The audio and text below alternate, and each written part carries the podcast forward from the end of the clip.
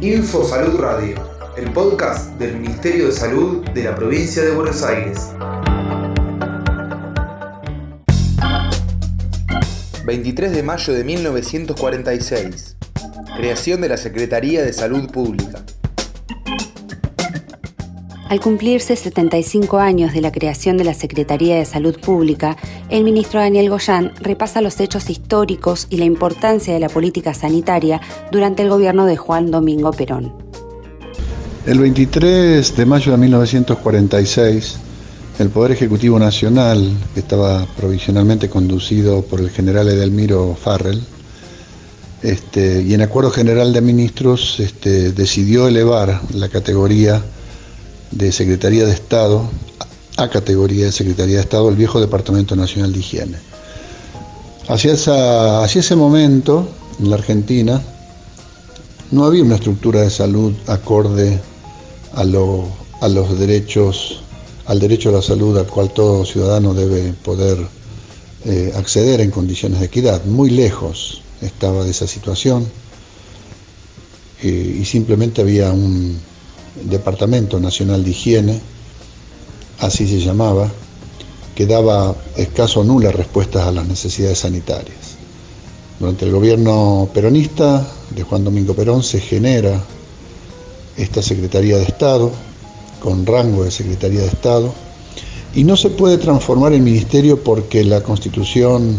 de, 1900, de 1853 eh, solo contemplaba la posibilidad de la existencia de eh, ocho ministerios. Por lo tanto, hubo que esperar hacia el año 1949 para que pudiera surgir entonces sí definitivamente con rango de ministerio, lo que convirtió a Carrillo en el primer ministro de salud de nuestro país.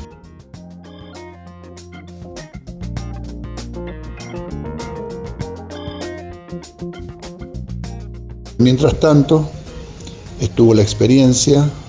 de la Secretaría de Salud, con rango de Secretaría de Estado, durante periodo durante el cual Carrillo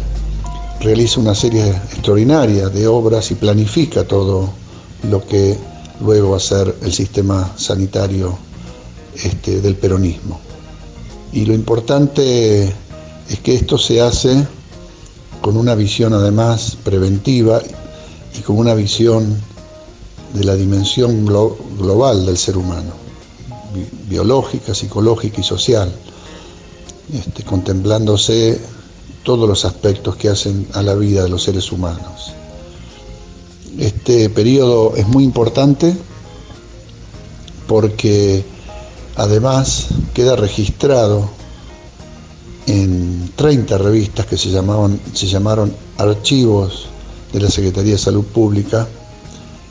y de la que lamentablemente no, no quedaron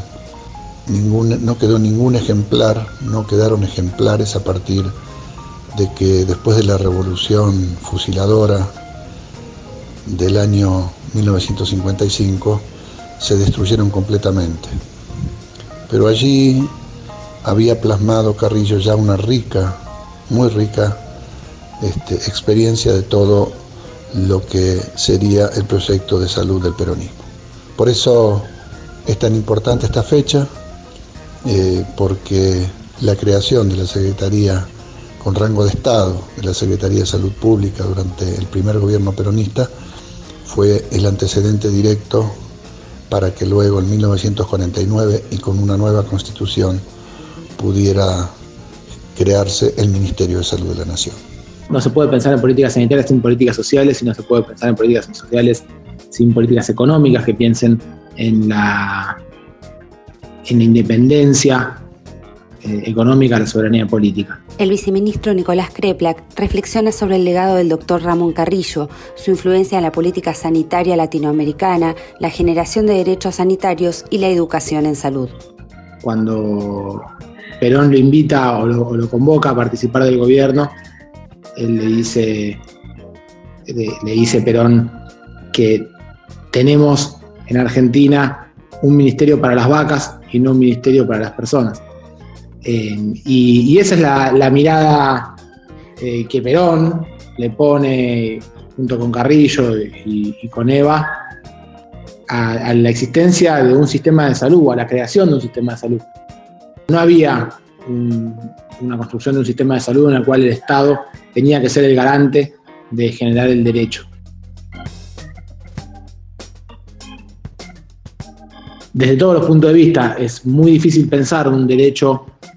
a la salud en una población, por ejemplo, donde las mujeres no tenían derecho a elegir sus autoridades políticas. Eh, desde el voto femenino a toda la construcción del sistema de salud.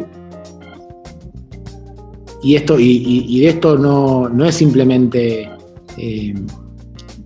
de contexto histórico, ha sido explícitamente dicho en muchísimas oportunidades por, Carrillo especialmente, donde hablaba de no,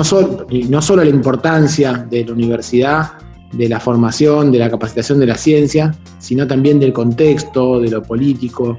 de lo económico, de lo social, para las determinaciones de las enfermedades. Padre de la medicina social,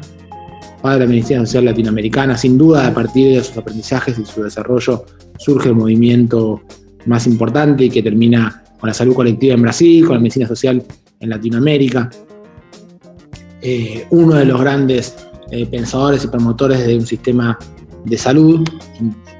público que garantiza el derecho, que se piensa de puertas afuera de los hospitales, que se piensa integrado en la comunidad, que logró con trabajo de promoción de la salud, de caminar los territorios y de organizar los territorios, la erradicación del paludismo en el norte argentino, es el impacto de lo que hizo en ese periodo Carrillo, pero sobre todo el legado de la construcción de un sistema de salud que hoy todavía sigue siendo eh, el, pie fundamental. Todavía hoy recorremos las principales instituciones de salud de nuestro país y fueron hechas por Perón, por Eva Perón y por Ramón Carrillo. Pero no solamente los hospitales, sino sobre todo la idea de que en Argentina todos tenemos derecho a la atención de la salud es producto de la construcción que hizo Ramón Carrillo, que hizo Perón, a partir de la creación de, la Secretaría de Salud. Em, hoy el desafío que tenemos todos de reconstruir un sistema nacional integrado de salud, de reconstruir eh, el derecho a la salud que se ha puesto en evidencia en la pandemia, que el Estado construye y empuja mucho más allá de lo que a veces eh, ciertos sectores quieren hacer creer que puede hacer el Estado, que le corresponde hacer el Estado. Todo esto que tenemos que construir eh, también es recuperar, realzar, modernizar y traer a este momento el legado de Carrillo de Perón que se inauguró hace 75 años con la creación de la Secretaría de Salud.